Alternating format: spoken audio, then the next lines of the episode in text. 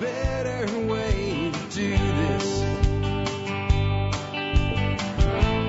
Let me show you a better way. Hi, folks. This is Jack Spirko with another edition of the Survival Podcast. As always, one man's view of the changing world, the changing times, and the things we can all do to live a better life if times get tough or even if they don't. Today is February the 20th, 2020, and this is episode 2602. Gee, it ends in 02. That means today's episode is 2602 on 022020. Hmm. Numeric patterns. Yeah. That's that's the mind of Spirko, and many of you in the audience I know have that numeric pattern recognition. It just doesn't mean nothing, but it's interesting. Anyway, it is Thursday. That means it's time for uh, the show where we take your calls to 866 65 Think. 866 65 T H I N K. Or you can go online. You can use the speak pipe. The way to do that is uh, to go to the survivalpodcast.com. You'll see one of the tabs is contact. If you click that tab, you can contact me with a form online with a little challenge to make sure I don't get that much spam. A little mathematical problem there. If you can't figure it out, I probably couldn't help you anyway. Anyway, um, there's also a button you can mash and it says send a voice message to leave a message. Is your microphone ready? Start recording. One record, two listen, three send by SpeakPipe. If you do that, you'll uh, send me a message and I'll get you on the air.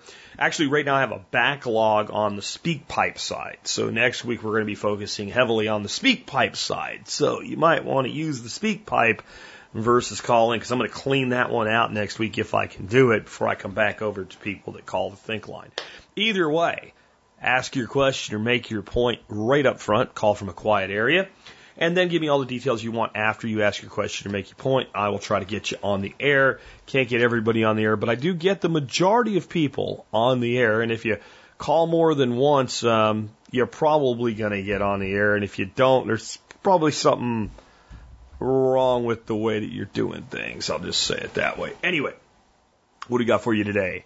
Well, I got a great quote of the day to get you off to a good start. Then we're going to talk about rock wool for seed starting in hydroponics and why you could do it, but I don't necessarily recommend it. Falls one of those things, just because you can do something doesn't mean it should.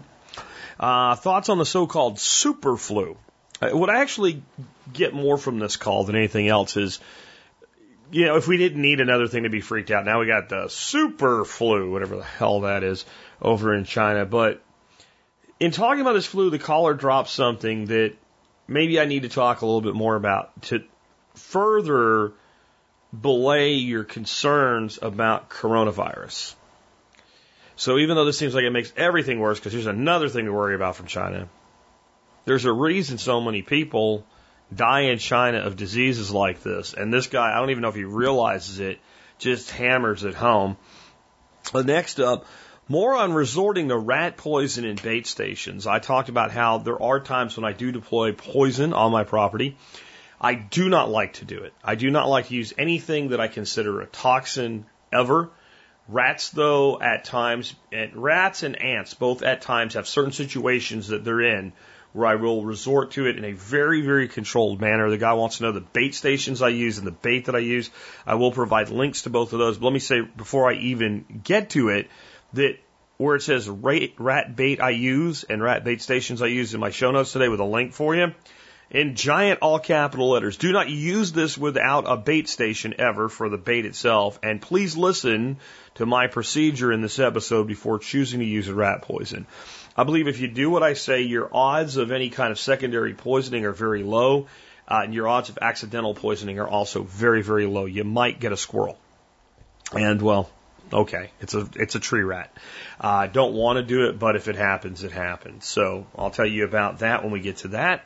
A listener is walking to freedom to continue his urban farming adventures, and I want to talk a little bit more about walking to freedom in general and why there's so much opportunity in the United States. And, and it's actually the case that a lot of times I think people don't realize how much their situation could be improved with a move.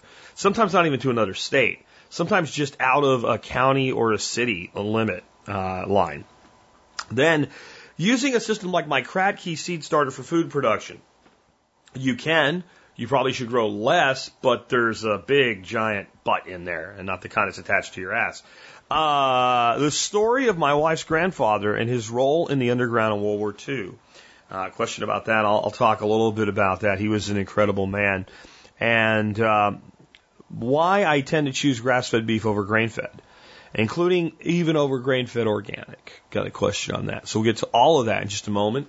Before we do, let's talk about our quote of the day. It's a short one by Anthony Burgess. Anthony Burgess was an English novelist. He wrote Ah, he was a comic writer. He wrote some a lot of different stuff, but he was best known for a book he dropped in the '60s called Clockwork Orange, which was pretty dystopian. So it fits this audience well.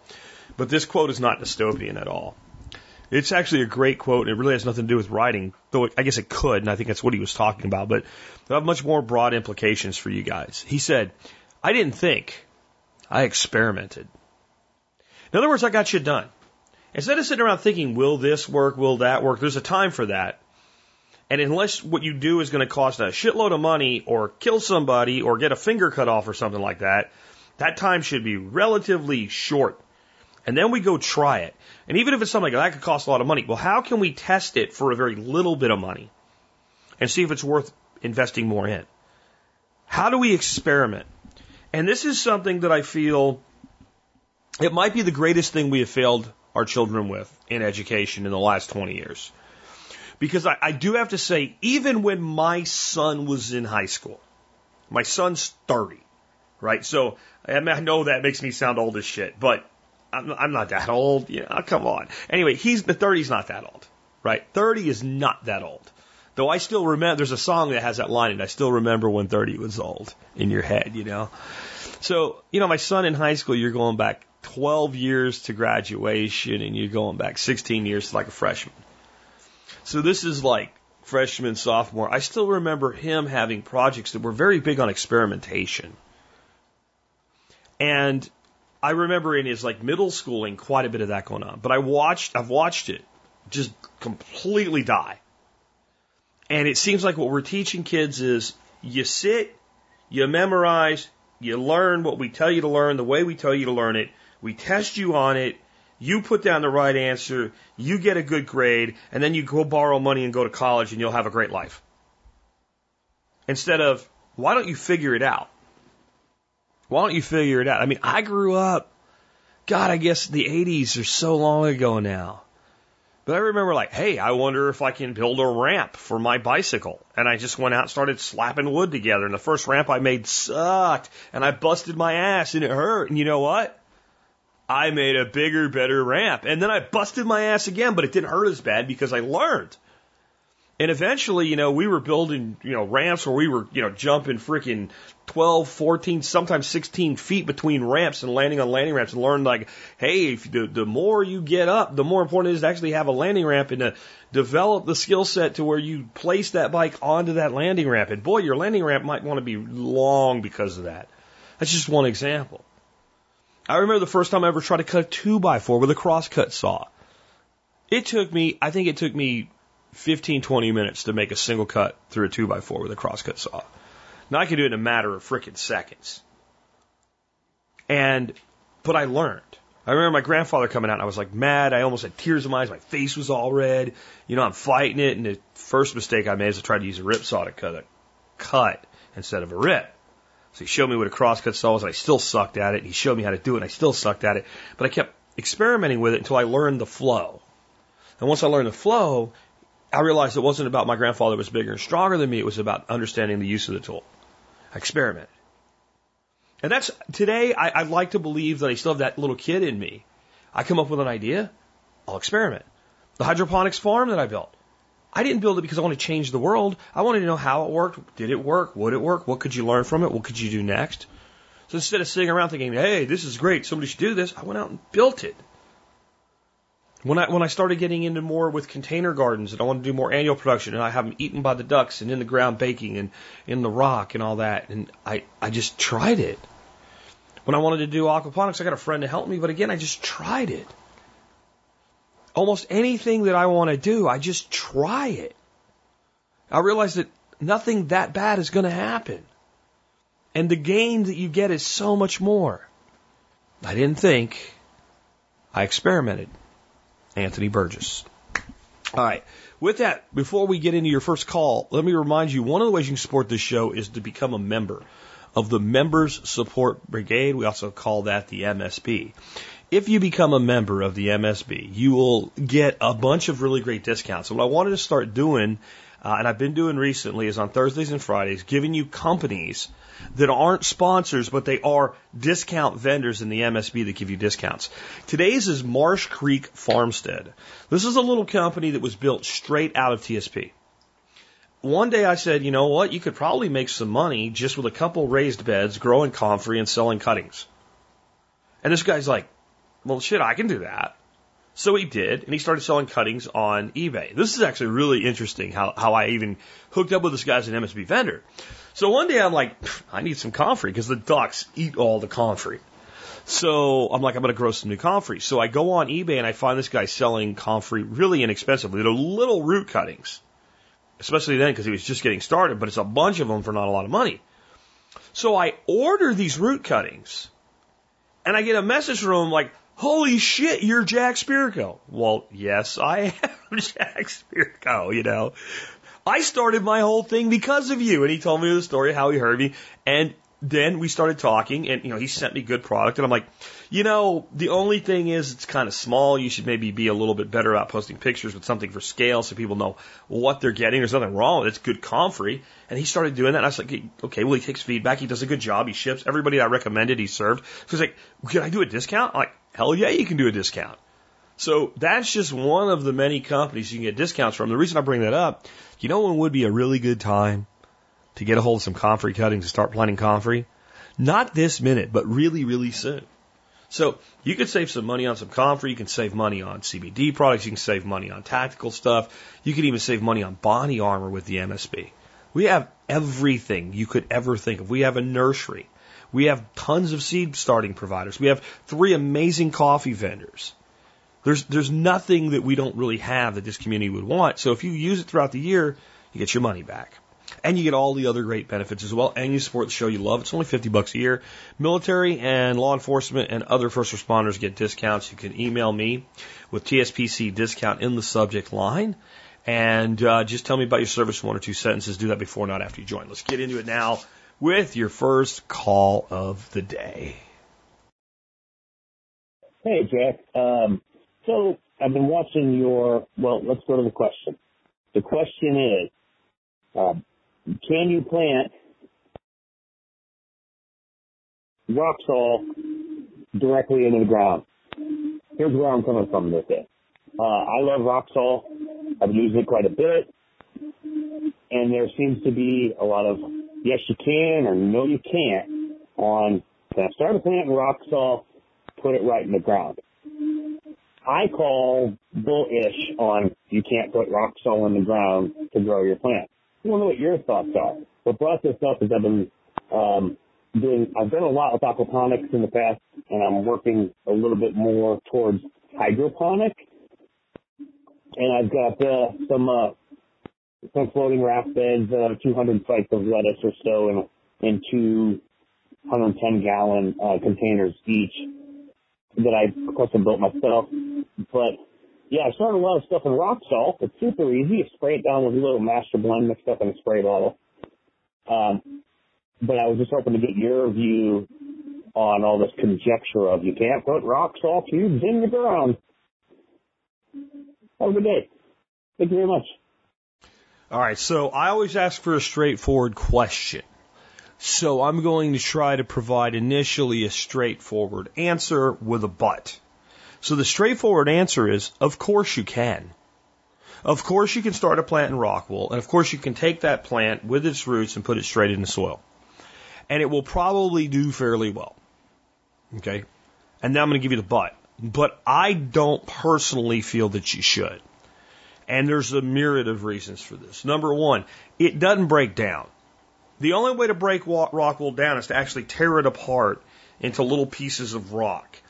at which point it is really dangerous to be inhaled, and it actually is probably pretty dangerous for soil critters because it's it's much like using a DE product, a, a diatomaceous earth, except that unlike DE, like when DE gets wet, it basically goes inert and eventually it incorporates in the soil and it, it doesn't really do anything anymore. So you've got like this long term either chunk of rock wool contained in your soil or you have it torn apart into bits that actually kills soil life and beneficial organisms and beneficial insects. That, that, and that just begins my problems with rock wool. And I'm going to say I try not to be an eco Nazi. I really do. I am a lot more tolerant of things that aren't perfect than most people in the world of permaculture, sustainable agriculture, regenerative agriculture, um, all of this stuff. And I am, I have much looser tolerances than most people that are as well known as I am in this space because I try to be logical and reasonable and rational. This stuff is horrible for the environment. It's also not great for aquaponics and I'm sorry, hydroponics either. And the re, especially hydro. And, and the reason is so aquaponics systems tend to t- tend to trend toward acidic because anybody's kept an aquarium for any length of time knows if you have fish pooping and peeing in something, it even with relatively high alkaline water, it draws you to the acid. You almost always end up trying to push your system back up. Hydro systems go over where we push them. And rock wool is very high in pH. It's it, it's extremely high in pH. So we we then add the expense and the headache of needing to really be perfect with our pH adjustment in hydroponics. If you take something like the rapid rooter plugs and you drop them into a hydroponic solution and that pH happens to be like 7 or 7.1 or even 7.2, everything just grows. Everything just grows. You do that with rock wool and you start to get issues. And the higher the pH of the water, the more that becomes the case because you get no buffer from the media at all. And actually it pushes to the alkaline. So there's a reason I don't like it there. They are cheaper, but you know, when I check prices, one inch rock wool cubes are about a dime a piece. The rapid rooter plugs that I recommend are about 30 cents. So they're a third the cost. If you're a large commercial producer where you're doing all this balancing and stuff anyway, I can see the savings adding up. If you're a home scale producer, even if you're growing a couple hundred plants at a time, it's a few dollars to be a lot more environmentally friendly. And I'm going to tell you how I'm going to test this. I haven't done it yet. But when I think about it, like a rock wool cube is pretty small compared to a rapid rooter plug. Now, is that why a rapid rooter plug works so much better? I don't know. I'm not sure. But my thought is, and the next batch of plants I start, I'm hoping to be able to have time today to start another batch of plants. I'm going to start some where I take the rapid rooter plug and a sharp knife, and I cut them in half, not long ways, but cross section. So they're just stubbier, but they're basically the same diameter. And I've already gotten some that that little hole in them isn't really good. You take a pencil eraser on a number two pencil and you shove it in there, it makes a perfect hole. So I'm going to do that. And if you do that and it works, and I have, I have no reason to believe that it won't work, then the price of them effectively becomes 15 cents a plant.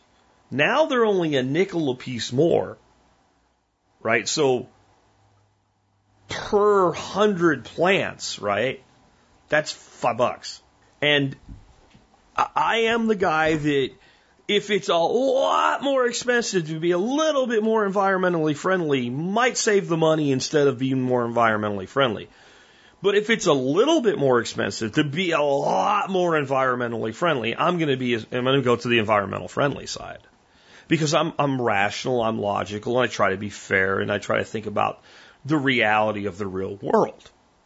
In this case, I think that if we can make rapid rooter plugs for 15 cents, and we're only paying a nickel more a piece. Um, I, I think that we're, you know, in the ballpark of making the decision toward environmentalism.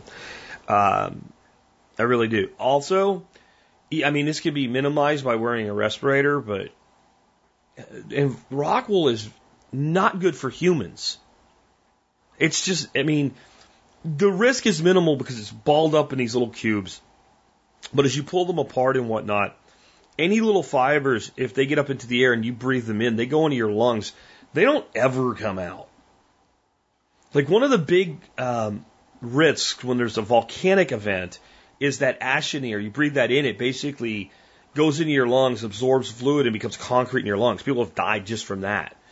Think of this on a small scale. It, it has some of the same risks, though a lot more mitigated than something like an asbestos.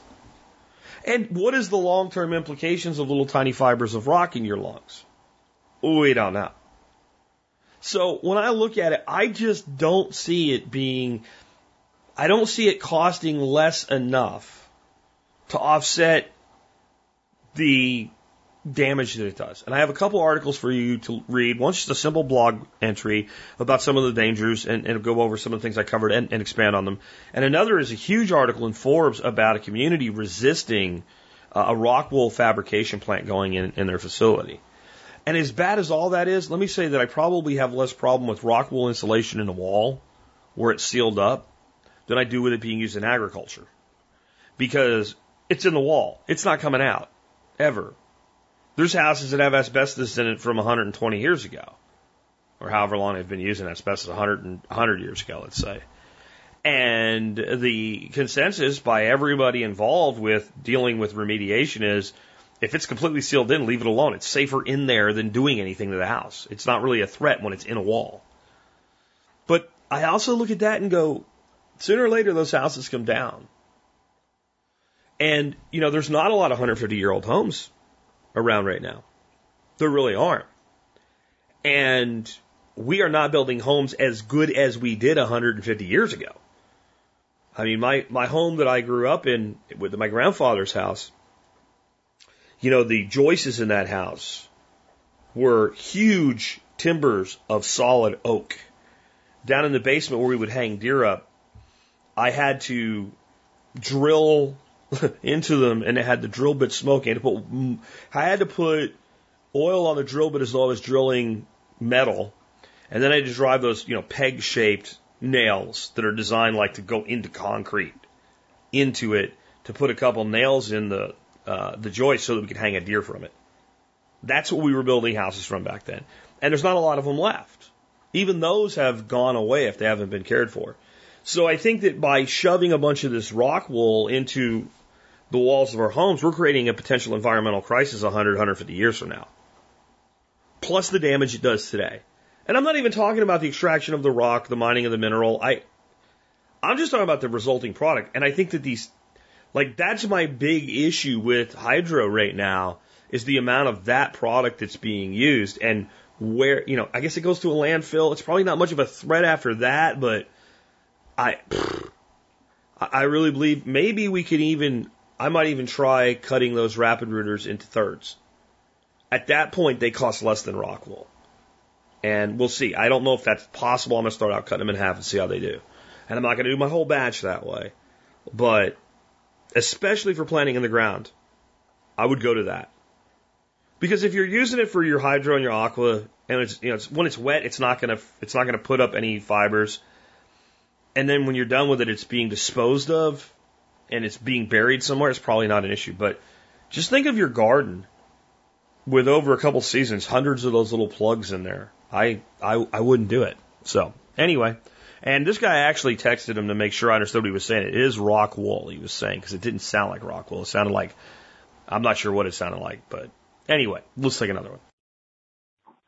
Hi, Jack. It's Woody from Virginia. I was just calling with a couple of comments. Um, first one isn't Zero Hedge. I just, uh, read an article about China adopts Cultural Revolution style social controls to crush outbreak as death toll nears 2,000. Um, it was uh, about 6 o'clock in the afternoon on 2 slash 16. About three quarters of the way down the article, it has a list of uh, populations at risk for something called the ACE2, whatever that is.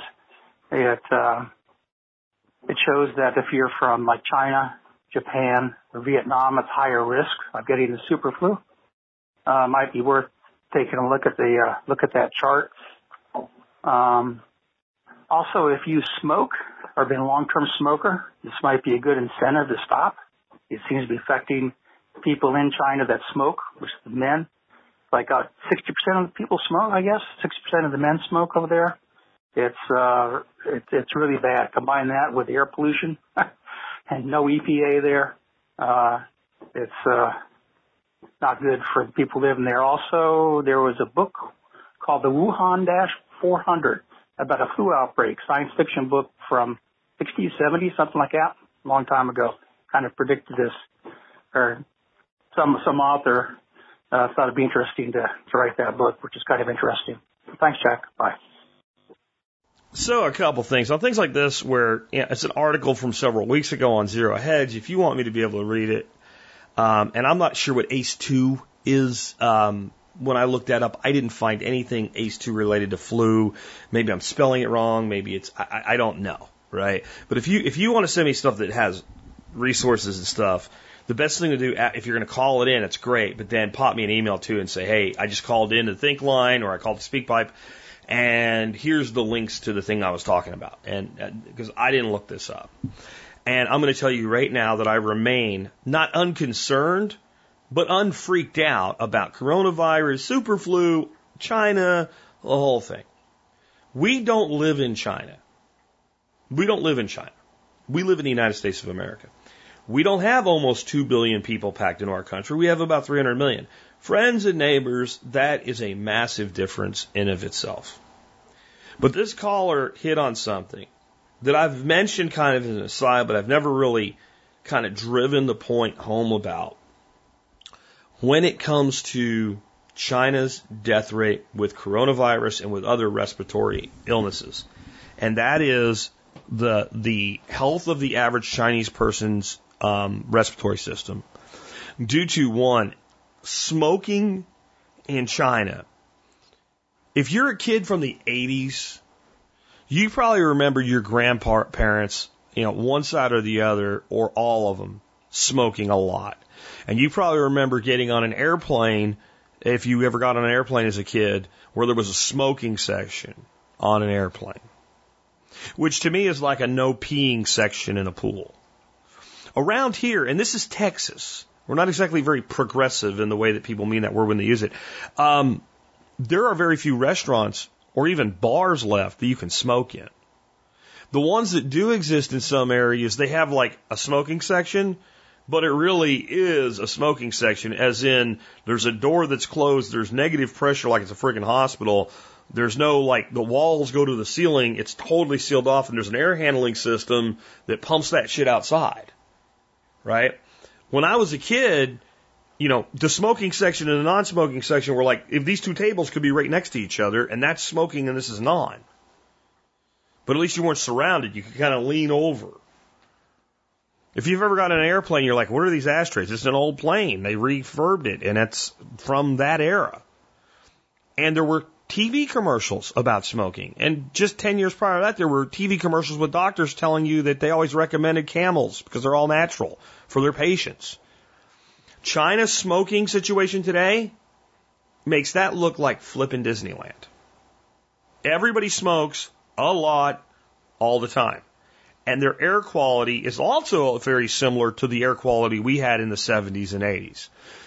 And I think some of you that think we have a lot of pollution problems today, one of the reasons you don't appreciate how good things really are is you have not seen how bad things used to be.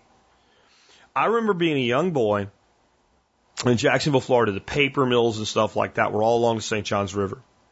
And it would stink. I mean, it would stink when things were really running heavy.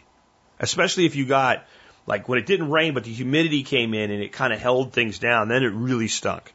But I remember the first time we drove across the Hart Bridge. There were two main bridges that went over the St. Johns River from one side of the city to the other. One was the Hart Bridge, the other was the Mathews. And the Mathews was a much lower bridge than the Hart. The Hart had this big kind of arc in it. And when you, you, go out, out, over the river, and then it had this huge arc way up in the air and come down pretty quick the other side. First time we drove over, I was so excited. Oh, we're going to go way up on the bridge, you know? And, uh, to give you an idea of altitude, both of these bridges are high enough that people killed themselves by jumping off them. The impact of the water was sufficient to kill you from velocity off the lower of the two bridges. Well, the Hart had this additional altitude, and we drove over it the first time. And I remember wondering how my father was able to keep on the road. because the back of my throat burned. My eyes burned and watered. I felt like it, you know, the only time I've ever felt similar to this, there's a few times where I've smelled this kind of stink and felt this acridness. One was when I got gassed in the army with CS gas. It was way worse, but it was the same type of feeling.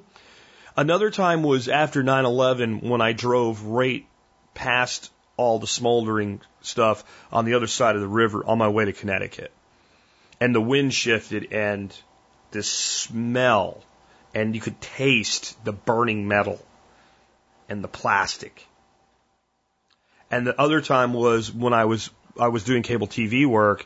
We used to build private head ends, all this electronic equipment, and, and we had a head end at an apartment complex, and the air conditioner went out.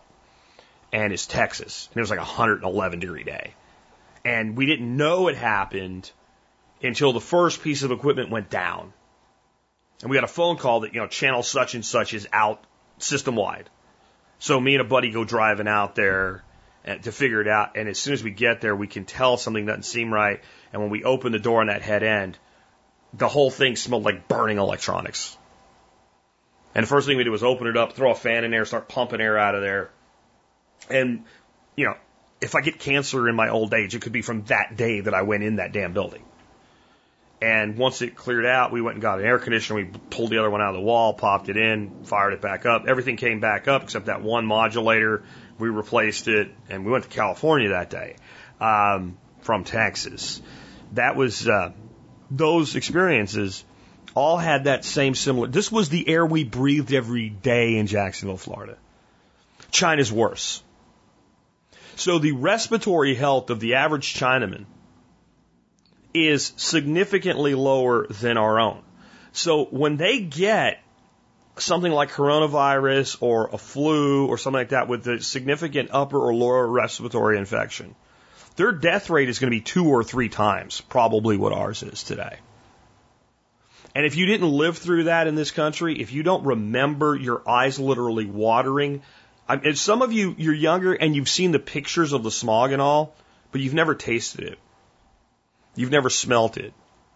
You never sat in the back of a car while three adults smoked. That's China today. And that's why the death rate, because the overall respiratory health is so much lower. And that's one thing you should think about as you hear everybody freaking out about a relatively low death rate to the number of infections. Because I still want to say, coronavirus, the death rate or the de- number of deaths is probably pretty close to the truth out of China. I don't trust any government, but they're, you know, if they were lying, they would lie even lower. Why would you lie like halfway? It doesn't, or, you know, 30% or whatever. It doesn't make sense. And they're being really draconian about the way they're shutting everything down. So they're not trying to hide that this thing's a problem. But I think the number of infections is way underreported, which makes the death rate go down. If only half is being reported of infections, right? Then, and the, the number of deaths is fairly accurate, then you cut the death rate in half. But then add all of this toxic ick these people are breathing every day and their smoking habits and everything else. And yeah. Anyway, that's what I got out of that one. Let's take another one. This one on rats. Hey, Jack, TSP member. Uh, love the show. And, uh, a few podcasts ago, you had, uh, your bait you, you mentioned your bait stations for your rats uh, that you put around your your homestead. Can I get the the bait station and the bait that you actually use? Cause I looked it up on back on on Amazon, but I couldn't find anything that's really that good. Uh, if you could put that out and your bait and your bait stations, I'd appreciate it. Thank you very much. Thank you. So I have links in the show notes for today's episode. And again, today's episode is um, 2602, 2602. And the rat bait that I use is called One Bite.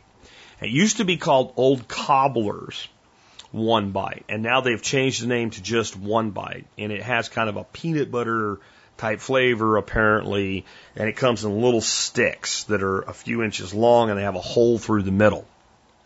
The bait stations I use are made by a company called Red Top.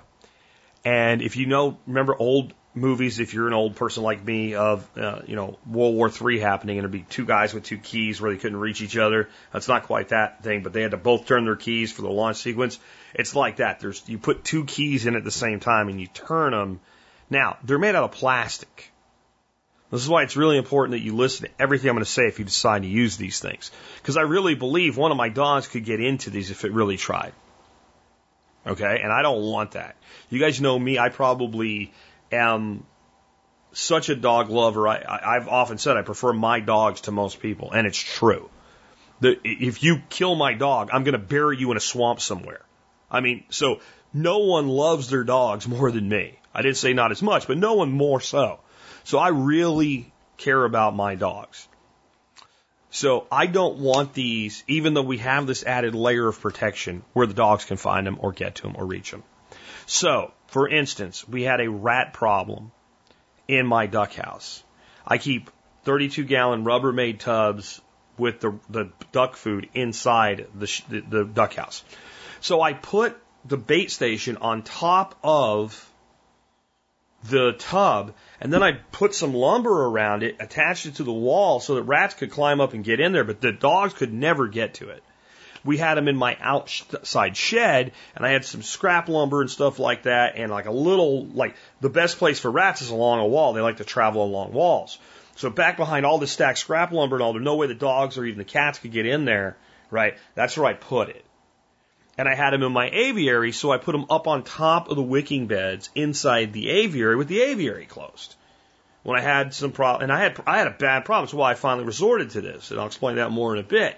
I put them in the greenhouse. I closed up the greenhouse, and I put them up where rats could climb to, but dogs cannot get to. I'm not really worried that the cats would eat this stuff unless it was crumbled up for them, but dogs I think would eat this like a biscuit. It's made to be palatable to rats, and if it's palatable to rats, probably palatable to dog. And dogs are way less discerning than a cat when it comes to food. So I, you got to keep it where your dogs can't get to it, and where any other animal that you would worry about getting to it can't get to it. And it's got to be in this package, this this bait station. The other thing I do is I keep it the the the poison that's not being used in two Ziploc bags inside a Rubbermaid tub on a shelf in my closet in my office with the door closed. When I bait the stations, I take it out of there, I put the stations in my sink. I open up the container and I put the and I, I break because they come in like a block. You have to break the sticks apart. I break them over the sink. I put them all back in the container. I wrap everything up and I put it back in the closet and close the door. I then take the, the bait stations out. The dogs are off doing they don't even know this exists. I don't want them to. No curiosity, no nothing. I put the bait stations out where they need to be. I come back in and I hose the sink out. I wash my hands and I go on about my day. Understand something about this particular bait and many rodent baits. It is not a poison as we think of like a strychnine or something like that. It is a hemorrhaging agent that basically is a drug that you would give to somebody to thin their blood. It's just in such a dose for an animal the size of a rat that it causes internal hemorrhaging and bleeding out. It's not the same thing as, but similar to, for instance, heparin. Okay, so people take heparin as a medication. So it's a dosage to the weight thing, which means if a rat eats a little bit of this and then processes it and dies, and your dog finds it, and your dog eats that entire rat, unless you have a really tiny dog, like a rat sized dog, there's almost no risk to your dog whatsoever. He might get a little blood thin action going on, right? If he had some kind of secondary problem, it could be an issue. My dogs don't. They're in good health. And a dog would have to eat a lot of rats. So, one of the things I don't want to do is kill too many at one time. The other thing about it is because of how it works, what you end up with after that rat has been dead for a couple days is a, it looks like somebody freeze dried it. So it's not something that's really going to be consumed. Because it doesn't have much to consume at that point. It's like a furry, flat, it's weird. What they look mummified, but completely flattened mummified. And I found some, and the dogs have found some of those, and you know, you end up having to take them away from them and get rid of them. They don't eat them. So that minimizes that. But what I'll do is if I have a problem in an area, I'll set that bait station up so that it can't be accessed by any animals that don't want to get near it. And I'll check it after a few days. Usually, if you have a rat problem, it's empty. If it's empty, I'll refill it. Usually, by the time you refill it once, so now you've used, because they each hold two sticks, right? So if you have one station, you've now used about four sticks. Usually, what will happen is you start to get such a kill rate that you'll check it, and after a second week, there'll be very little left. And I'll usually leave it there a couple more weeks because I'd rather they eat it and kill them as many as possible. Right? And then I won't kill again for a while, and I usually don't have to. And they'll usually go to places to die that the dogs can't get them, like under the floor of the duck house or whatever. The stink. Here's the beauty. They don't stink. They, I, I don't really fully understand the science behind it, but they don't stink. I mean, it is a flat, dried beef jerky rat, right? That apparently doesn't taste like beef jerky because again, they, when they're like that, they don't eat them, and then they just decompose. If you do this this way, so when I had like that multi-stage problem, that's why I did it. They were everywhere. I killed them in sectors. I didn't mass kill them all at one time. And we don't have much of a problem anymore. And if I see any rat activity, you know, insulation being chewed, uh, you actually hear one or whatever, I'll put one bait station in that sector, so to say, making sure the other animals can't get to it. And then other good practices. We have cats that kill rats that live outside, and we don't put feed where the rats can get to it and feed on it and grow fat. If you do those things, then this is a good strategy and while I hate it, I hate rats more. So please be careful with this. The material I use is available on Amazon. Really have whatever procedure you have, have a procedure and follow it to a level that's above what you generally do for procedures. I think if you do that, you're going to have very little problem. One of the things that broke me of my concern about this was I started looking around when I would go to the malls and stuff like that when I get drug there for kid things and shit. These traps are everywhere. Everywhere you go in public, they have them set outside buildings and stuff. And in general, you don't see dogs falling down in the street dying or anything like that. So when I realized that, I realized it could be used safely, and I kind of put another layer on it. So please, if you're, I, I do not want somebody using these and having a bad experience. So if you're not going to do everything I said, don't don't do it. Or just, if you're going to do it, do it in spite of the fact, and then I don't bear any responsibility for any negative things that happen. I really believe if you follow the procedures, you, these, these, these um, bait stations have a little red cup that sits in them, and they have little wires that snap in, and the wires go all the way through the baits so that an animal can't grab the bait and take it out. And then the rats have to kind of go in and around a corner to get to it, and only something like a rat can fit in there. So anyway, let's uh, let's take another one. Hey Jack, this is Matt calling you. I just wanted to say you're a jerk. Um, I'm actually walking to freedom right now, and I'm listening to the TSP. And you know, I thought I'd give you a call. I've been living in Los Angeles for the last five years, working as an urban farmer. Um, and since they passed that AB5 law, I basically lost a lot of my gigs. Um, unless I wanted to incorporate as an LLC, which would cost me at least $800 a year, plus an individual business license in each city in which I did business. So I got the heck up out of there.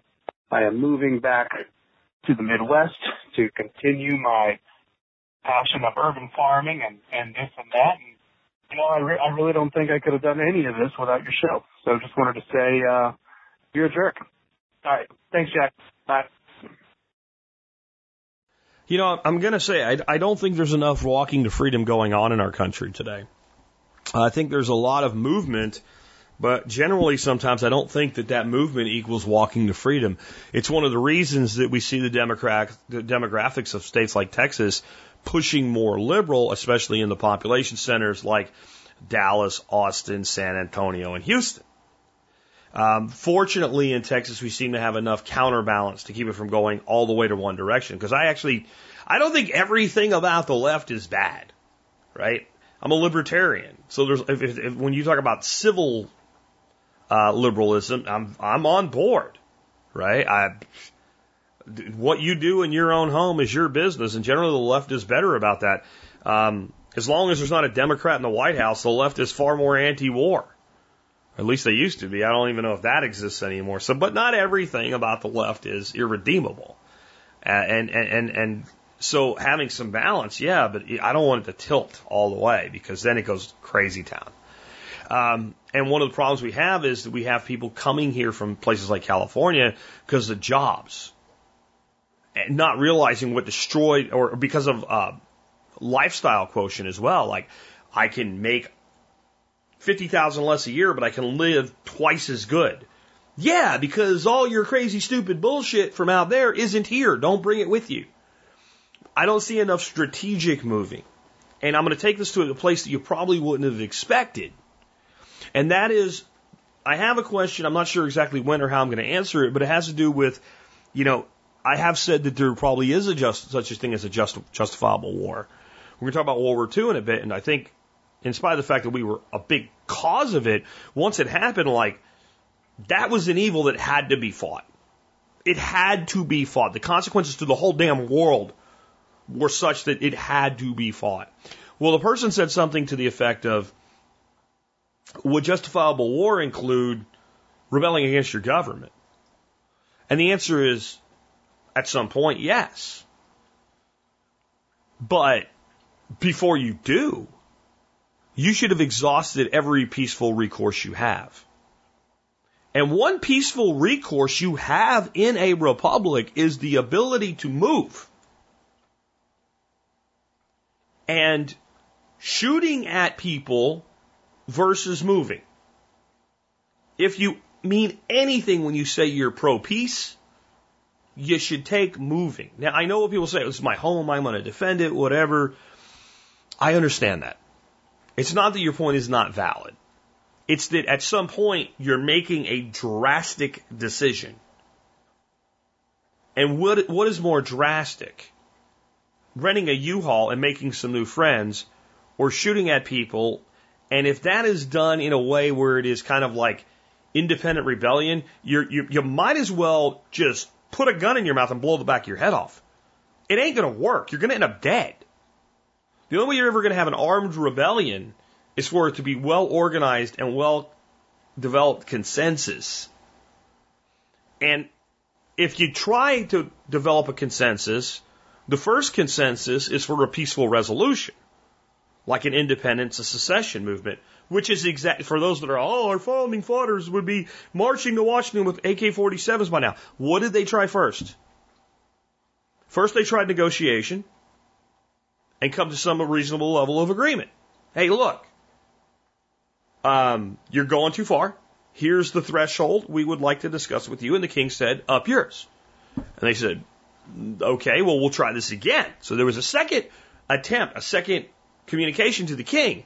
Hey, uh, Continental Congress here, sir, sire. We really don't want to go any further, but and the king basically said, screw off. So then eventually, with a hundred percent consensus of the colonies, they said, you piss off. You bugger off. We are done. And there had been some shooting at that point, but it was it was absolutely in defense of property and rights, and it was very limited. And then England said, "You're not leaving," and they sent troops to hold them in. And then we had war. And that means that if you're going to be into a point where that's your last resort, you have every need to take other recourse first which would include things like let's move the people that want freedom to the place that already has more freedom. Let's push back with the Ninth and Tenth Amendments. Let's do all of that we can. That's our negotiation stage. If that doesn't work, then maybe this country's too big. Maybe this country does need to dissolve. And if that happens in pieces or parts, and it may even happen right now between states. We have states very seriously considering not saying I'm my own state, but we're going to take all these counties that border this other state that sees things more our way, and we're just going to be part of that state. Will that work? I don't know. But all of these types of solutions, movement and coalescence, and if necessary, secession, must precede that. And that means the first, what is the least radical of those? I've had enough of your shit. Choke on your property taxes and regulations, just like this guy. I'm going to go here. I'm going to do my thing, and I'm going to try to be peaceful. And if we ever get to a point where tensions rise to where there could be shooting, the one thing the side that wants to go away is going to need is diplomatic relations with the rest of the world saying, hey, you can't do that. To, to the, the, the powers that would want to hold it together. Because trust me, if you get a, a, a bifurcation, a trifurcation, a quadrification, whatever it is, DC is going to side with, I guess what you would call the union in this. And without the rest of the world, the new you know, confederacy or confederation or federation or federations have a real problem. The more pressure there is, hey, y'all always say you're for freedom. You, you know, you, you, you can't do this. You got to let these people live the way they want to live. The more leverage that side has. So start with walking to freedom. And there are, and, and I'm going to tell you, states like Texas, we need you. We need you. We need you to counter the lunacy of the people that are being driven here by economics alone with no understanding that they screwed it up for themselves. So, it's my thoughts. Let's move on and take another one. This one on something a little more fun seed starting. Hi, Jack. Uh, Arnett Whalen out in southwest Missouri. Um, I'm planning to use uh, that little rack that you built for seed starting to do some seed starting this year, the crappy hydroponics thing. Um, but I'm also thinking about using it to just like grow lettuce to eat after I've done my seed starting. My my question is, I live in an apartment, and the the Barrina lights, that light that's going to be going on, is going to be about 14 hours. I work a lot, but I still be there sometimes. I'm wondering about building basically a frame on the outside of it with PVC pipe covering it with some sort of cloth, a darker cloth, so that the light's not just shining out into my apartment. I don't know if that'll cause too much heat on the inside of it. Um, I haven't messed with it yet. This is just a thought in my head. Um, so it basically just be a PVC box frame and then cloth shaded over the top of it just to kind of keep the lights from shining out into my apartment while I'm there. Um, so just want to know what your thoughts were on that, uh, just kind of to, to, to make it so it's a little more comfortable in my apartment. Uh, it's just a one bedroom little apartment. So, uh, thank you. Uh, love your podcast. It has helped me out wonderfully. Uh, thank you very much and uh, have a good day. Bye. Okay, so can you take the little two foot rack and grow food in it? Yes. But, it's like the Rockwell question. Yes, but. This was a lot more yes and a lot less but, but there is some but. So, I had a second round going in my seed starting system. And then I had to go down to Belton. So I left some plants grow in the big system for hydroponics longer than I normally would. If I had some lettuce, it was like 40 days and it really had needed to be harvested. But I wanted something in it, in the place. I wanted something for people coming by the booth to eat and taste. And that meant that some of the stuff stayed upstairs a little longer. Then we got home and I had like a couple days of recovery and like, okay, that stuff's got to come out of there. I ended up on the floor prying these plants out, trying to get them out without breaking them. Um, I did a video recently, like a half hour video of completely putting the vertical farm back together, and it ends with me with new with the plants from up in the rack in, installed. And you can see a lot of tip burn where the, the plants got so big they grew up the lights. There's not a lot of space in there. That system is really designed to grow those plants out in about 20 to 25 days maximum to where the roots are not developed too much to get them out of the cup. So you can, and, and, but I ended up with a lot of stuff that came out of it. Like you can eat that right now. You can watch the video. I'll link in the show notes to it. I'll put it in the Daily Mail today, um, where you can see like that's a nice little compact head of lettuce. So I think what you would need to grow in it are things that don't get real tall. The basil all got way up in the lights, or you're going to need to cut. Like a basil, you're going to need to cut quite a bit. But you can grow. I would grow compact head lettuces and that's the number one thing I would grow in there. Maybe some parsley for a while or whatever, but you're not going to get size because you don't have the head space. There's another side to this. And I probably need to do like Kratky 2.0 hydroponics show, maybe next week. Um, but one of the things about Kratky is, is that water. So what Kratky is for those that haven't heard this before, you, you put the plants in the, in the net cup, put a seed in the media, and the water coming up maybe halfway up the net cup to start out. Keeps everything wet and the water begins to evaporate. And it also begins the plants use it. So the bigger the plants get, the more water they use, the more they transpire, the faster the drop. Okay, well, it'll drop a certain amount and then all of a sudden all these beautiful air roots, hair, hairy air roots will come out in the moist cavity between the top and the water level. But as that water level continues to evaporate, at some point you got to add some more fluid. The beautiful hair roots, if you submerge them, die. So you can't just top it back up. You have to leave an air gap. And the problem with that little system going longer than, you know, 25, 30 days is the pans are shallow because they have to be. And since the pans are shallow because they have to be, you go from a little bit of water to no water and dead plants really fast. Additionally, once you reach that low water point, you can only add maybe uh, like a half inch of water at the most before you start damaging your air root chamber. And once you get root rot, it's uh, like everything goes south fast. So it's not made for long term growing. So really short term, fast turn crops, yes. You could definitely grow lettuce, et cetera, in there. Your other option would be maybe to cut out one of the shelves and give yourself more space to work with. Or you could build a similar small system using Kratky indoors with something more like a shallow Rubbermaid tub instead of the pans or whatever. Because that if you give you some more space to the lights, you can go a little more depth to your reservoir. So that was built completely. Remember, that's pretty.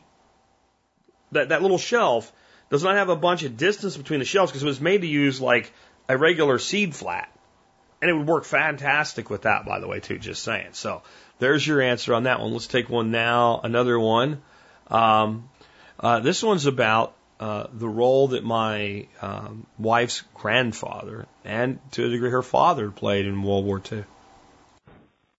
Hey, Jack. Aaron from Brooklyn, New York here. Question. You mentioned a while back that your wife's grandfather was an instrumental part of the underground during World War II.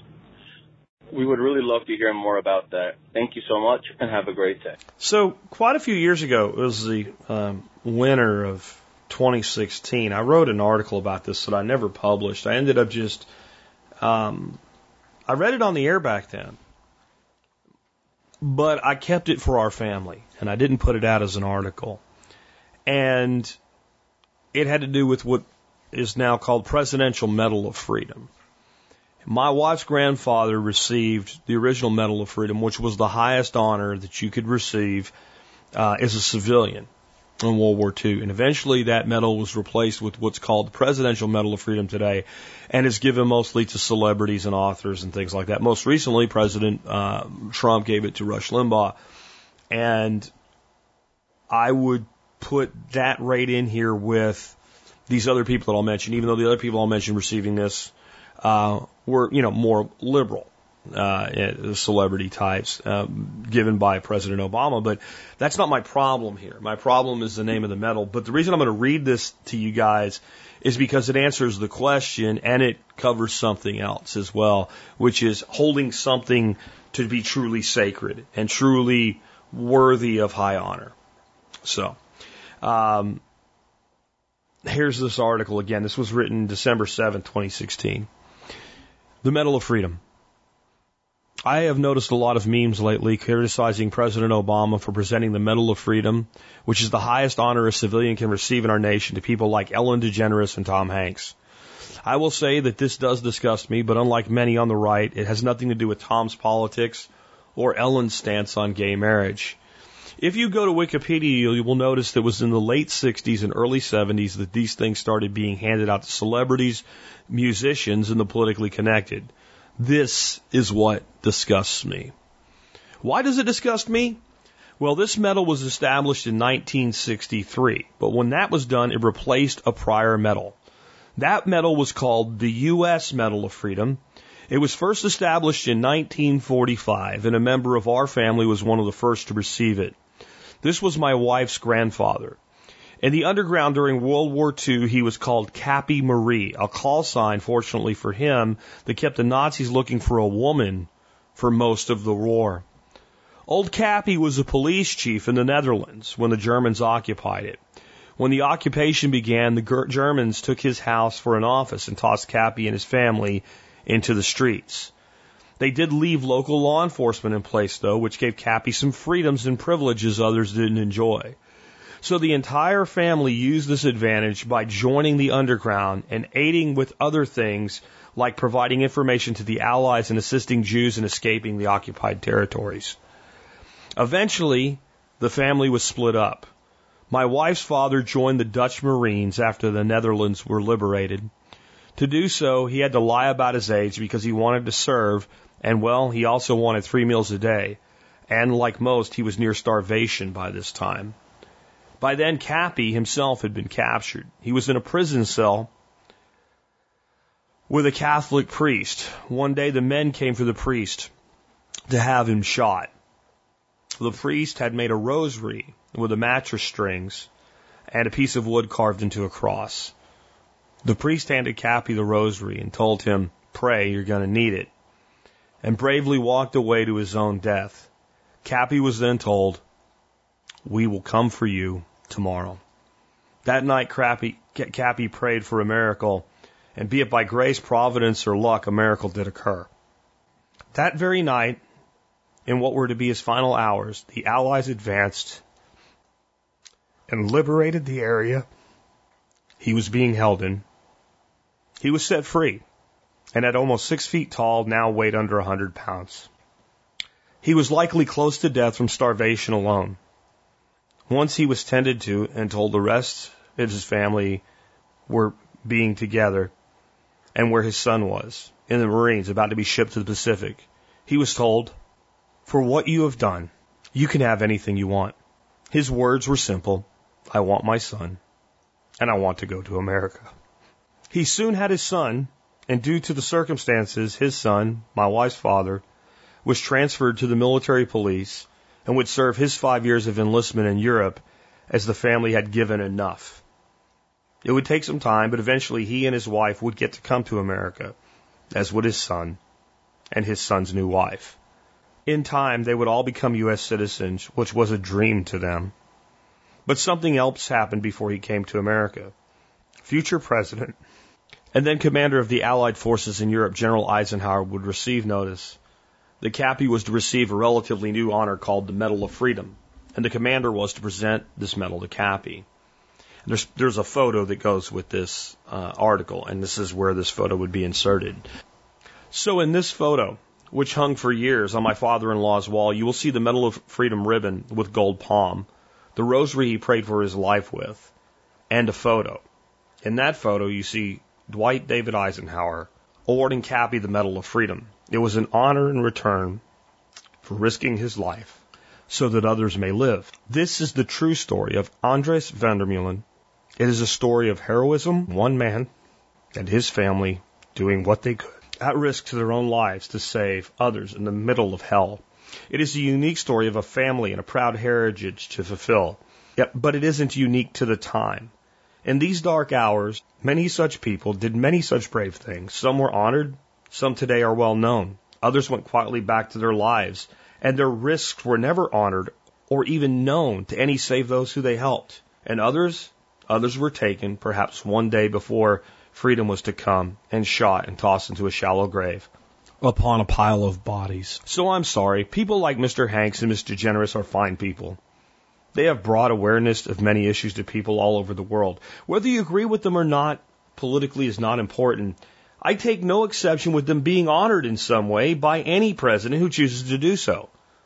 What disgusts me is that so many presidents have cheapened the meaning of this honor by presenting to artists, comedians, musicians, and the like. Is there nothing that we can hold sacred any longer? Nothing that we can reserve for the true few who would lay down their lives so that others might live? Should not the highest honor our nation can bestow upon a civilian be reserved for true heroes rather than handed out like trinkets to the connected and the wealthy? I didn't write this article to encourage political action.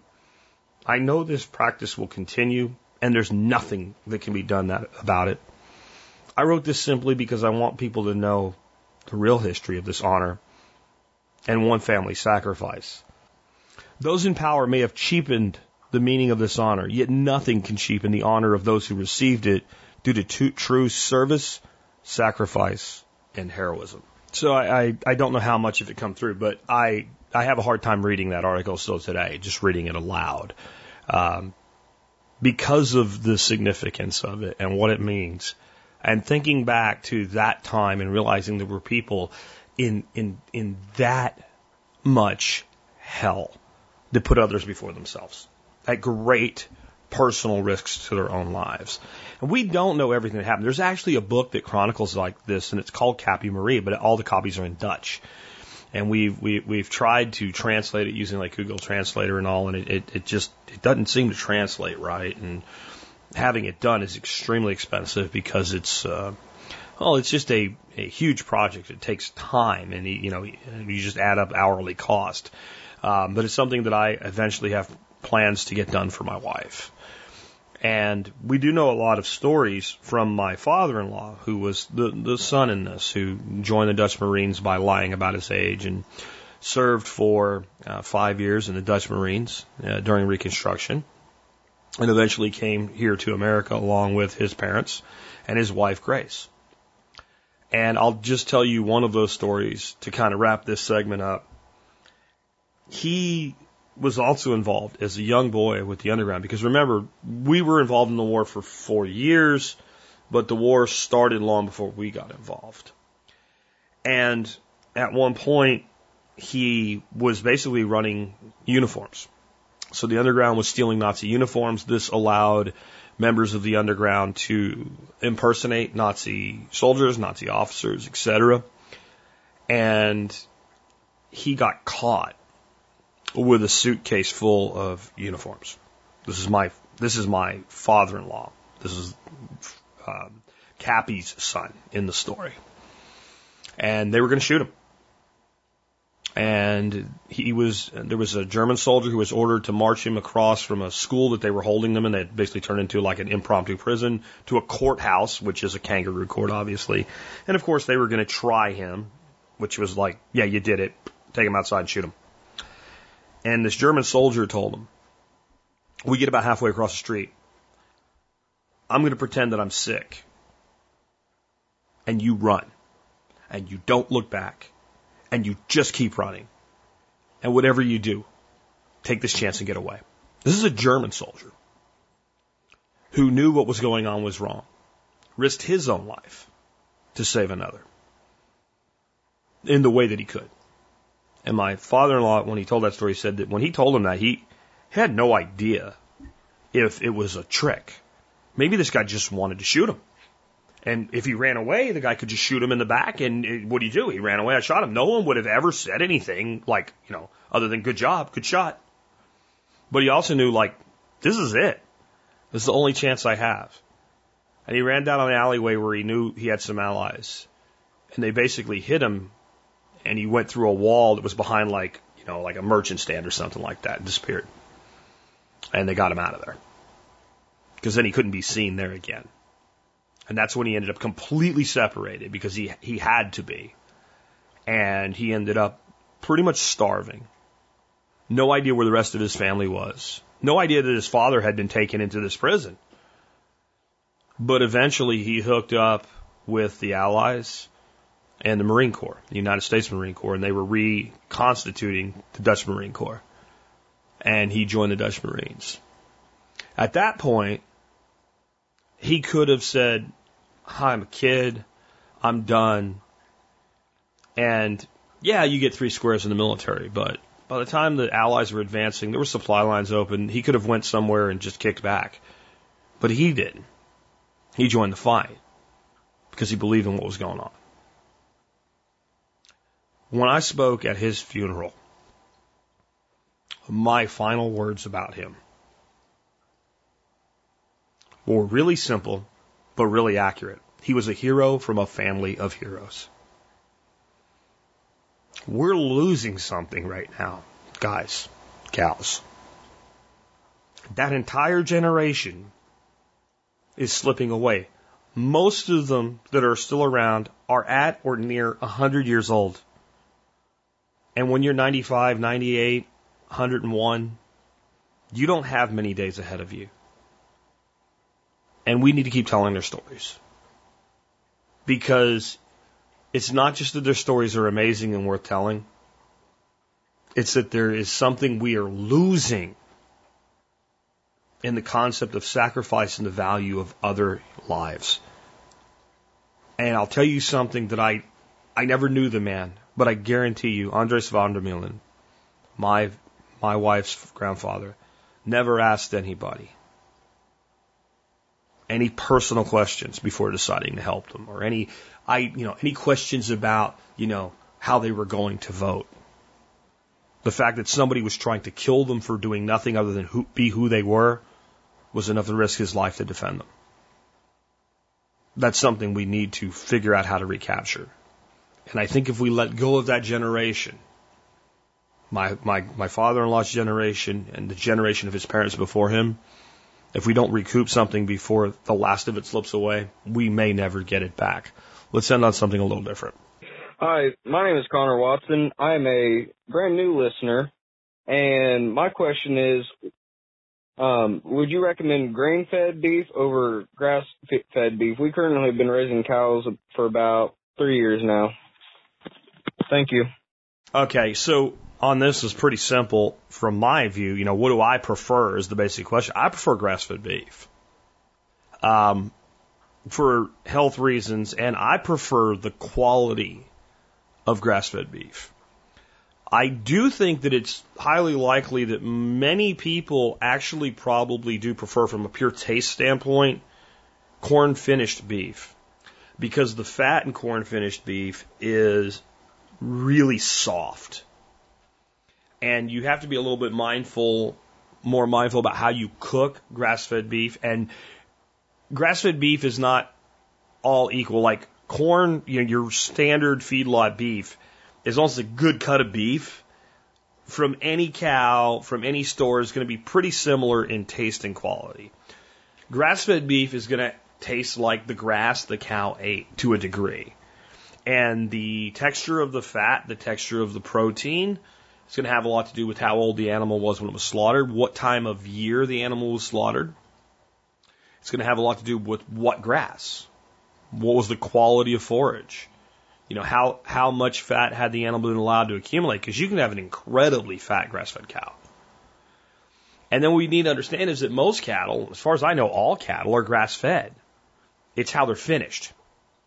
So why would you spend lots of money feeding a cow grain when you can just let it eat grass? And most ranchers, you know, let cattle mainly eat grass. And most uh, cattle go to slaughter at about 18 months. And it's the last six weeks, generally, they're sent to a feedlot or a CAFO. And I know somebody like, aren't they the same thing? Eh, sort of, kind of, but not.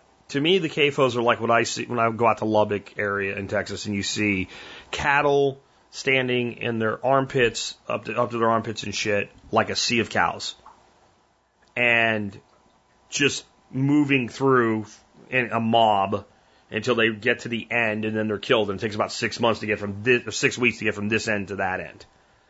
And there's some feedlots that are, they're not great, but they're not that bad.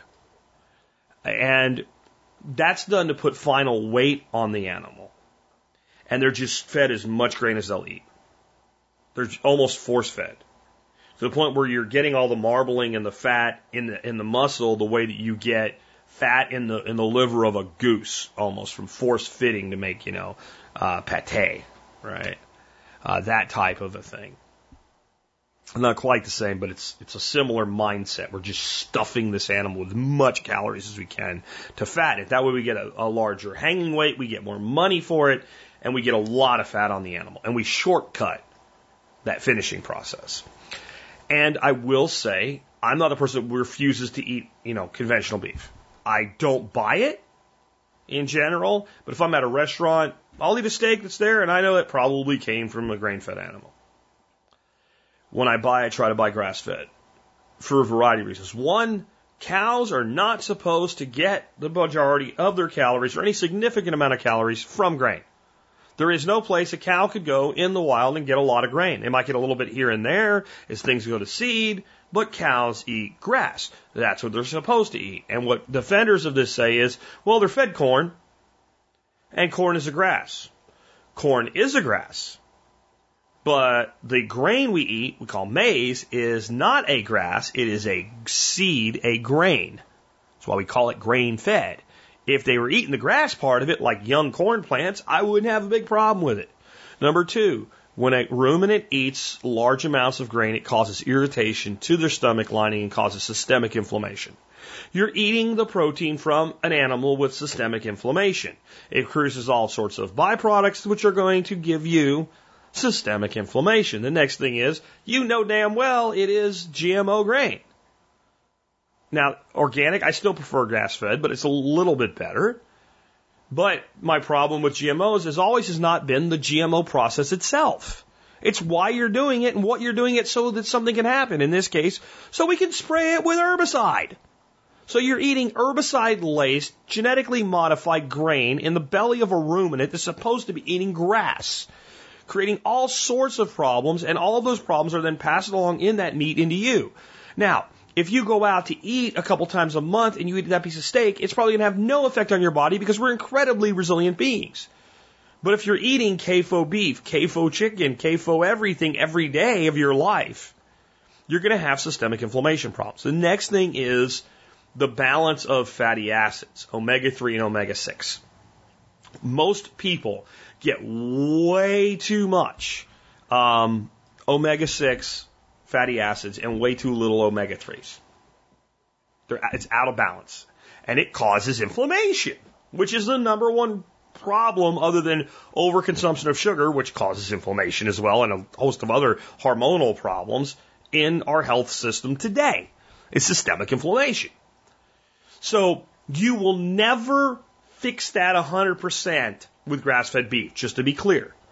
If you want more omega 3s, you want a better omega 3 omega 6 balance, you need to be eating, you know, things like Atlantic mackerel, salmon, other fishes, maybe taking fish oil to supplement because you will never balance it with red meat. But it's a whole lot better from a grass fed animal. And I think the taste of the meat is definitely better and the properly managed animal, I like the fat better what you can get, and I don't think we should ever lie about something like this because it doesn't help our cause. You can get some grass fed animals that the fat is more gristly and more tough. But I'll tell you what to do. That particular animal, if you have steak from an animal where you can tell that, and usually you can t- to me, I can tell before I cook, like this is going to be, it's not going to be that, because I want to eat the fat, right? I want 75% of my calories from fat. I, I, and grass-fed beef fat is the most beautiful fat in the world, as far as I'm concerned. That and pastured pork fat, right? So I want to eat that fat. So if I can tell, hey, this fat's going to be a little chewy, there's a couple things you can do. One, you can trim some of it off. You could slice it thin, and when your steak's done, you can, th- or before you cook your steak, either one, you can throw it in the pan, kind of cook it like bacon, and then you're not going to get those knobby, crusty things. Or you can, you know, sous vide for two hours Great way to do the steak anyway. And you're, you're going to break down a lot of the connective tissue in that fat and you're going to get a much nicer fat product at the end. I don't find the grass fed beef fat tastes bad. It just can be tougher, knobbier, gristlier, that type of thing. So that's my take on grass fed versus corn. Um, I'll say that corn-fed beef tastes great. You know, I like grass-fed better, but it tastes fine. Nothing bad about the taste. I think there's some real health concerns in my opinion there, especially with repeatedly eating it over and over and over again, putting all these toxins in your body because you store toxins in fat. This is one reason when you go like on a ketogenic diet and you start dumping fat really fast, you get rashes, you get I got these these pimples on my arms and stuff when I lost all that weight and you get keto flu and all that. One of the big you get, some people get um, kidney stones. It happens. It's not common, but it happens. Increased water consumption. A lot of things you can do to reduce all this stuff. All my whole Jack's Low Carb Journey uh, playlist on YouTube you can listen to. It goes through all this and more. Um, but you do like I got a rash, not huge, but I got a rash. I got these pimples that were like like almost like little boils and all. That's because you're dumping the toxins that you stored in your fat. Well, if you're eating the fat from an animal fed, GMO'd, herbicide sprayed, inflamed tissue fat, guess what? You're getting all those toxins in that fat, including the fat you eat directly and the, you know, the fat that cooks into the muscle and stuff that makes the meat taste so good. So I just tend to the grass fed, grass fed side of things. All right, with that, let's go ahead and wrap things up. Let me remind you one of the ways you can help support this show is by doing your online shopping at tspaz.com. That's right, T-S-P-A-Z, tspaz.com. You'll see all of my reviews on Amazon. And then if you buy those or anything through the T-Spaz website, you will help support us in the work that we do no matter what you buy. So if you're going to shop online, just go there first. That's all I'm saying. Today's item of the day are um, 1010 extra strength seedling trays from Bootstrap Farmer compared to other 1010 or 1020 trays, which are the little trays. And you go to the nursery and they have all these plants in them. The bigger kind of rectangular ones are 1020s, 10 inch by 20 inch is all it means. These are 10 by 10 inch and Bootstrap Farmer makes both. They cost a lot more than the ones you see at the nursery because those are designed for one or two uses and to be thrown away into a landfill. And I'm not an environmental Nazi. I talked about that today. But single use plastic is pretty bad. Plastic that's used for years and years and years and years, I don't have big problems with. That's what these are. I've got a picture in the write up today. I have a big giant paver brick on the corner of one. I'm holding it caddy corner to it up in the air. These are heavy duty, solid. I know some commercial microgreen producers that have been using them for over five years and still using the same trays. Longevity. If you're going to use plastic, I want longevity plastic.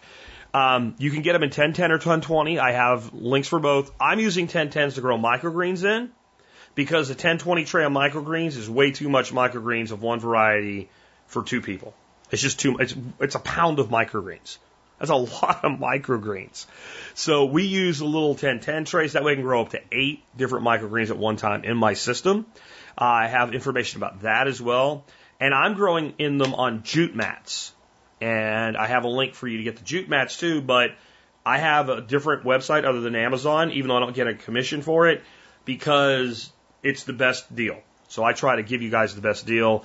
And with the jute mats, I wouldn't recommend buying them on Amazon. Also, jute mats, if you're going to do them for microgreens uh, with hydroponics, um, it does not make sense to buy less than 50 at a time. They're just not economical that way. So I'm going to have more on jute mats coming, but I have all of this and more in the write up today.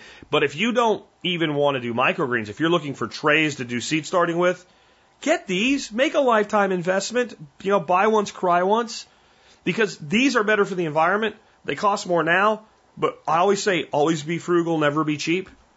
The manufacturer, uh, the, the, the producers that are selling giant flats of thousands and thousands of plants, they're being cheap because it's strategic for them.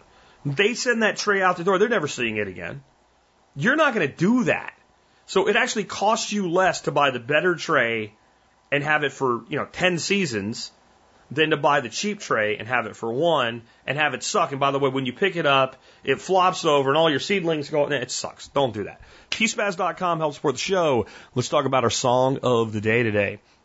So, with the heavy subject on my, my wife's family, I wanted something kind of lighthearted and happy and upbeat for a song of the day today. So, I've got a great song for you today by Joe Walsh. Um, he was like co-lead singer, I guess, with Don Henley of the Eagles, uh, guitar player, keyboard player, uh, hell of a songwriter. His own was in a bunch of other bands, by the way. The guy was successful in spades, and one of his solo uh, songs that I've always loved. I used to listen to this back in the 80s with my friends, and sometimes I like to play songs like that that I have these memories about hanging out with my friends and driving around in our old cars and shit.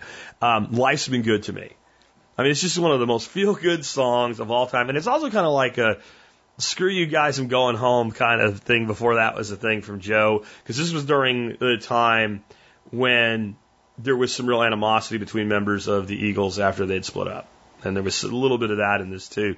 Um, but here's a funny story. Like, so I had this friend and he had a Monte Carlo. So there's this one line in the song says my Monte Carlo does 185, and we changed it to my Monte Carlo does 125. Like it was just goofy shit like that, you know. And we we loved this type of music. About today, you know, today though, he was writing it from a standpoint of being a very very wealthy musician but still living his life kind of like a little bit crazy, but also realizing he had so much in his life it was wonderful, you know, in spite of some things going wrong. I don't have a Maserati, and what I drive definitely doesn't do 185. I haven't lost my license. I don't have a chauffeur. I don't have a bunch of gold records on the wall. Um, but life has been good to me so far, and I'm not done yet. I've got a long way to go. I think it'd be good for all of us once in a while to pause and realize how good life really has been and how lucky we are to grow up in a time like now instead of a time like my father in law grew up in in war torn Europe. We have it pretty good, guys. Life's been good to me, and I'm telling you in a way, it's really been good to you. With that, it's been Jack Spirko with another edition of the Survival Podcast.